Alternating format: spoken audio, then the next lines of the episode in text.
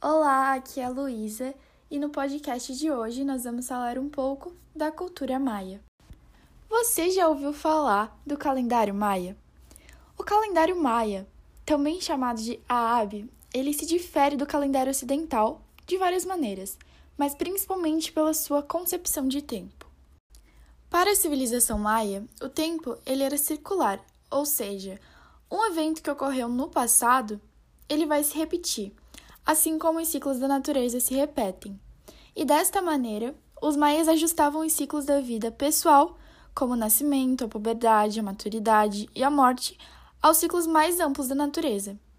O calendário solar maia, ele conta com 365 dias, que são divididos em 18 meses com 20 dias cada um, o que dá um total de 360 dias. E o que acontece com os outros cinco dias que sobram?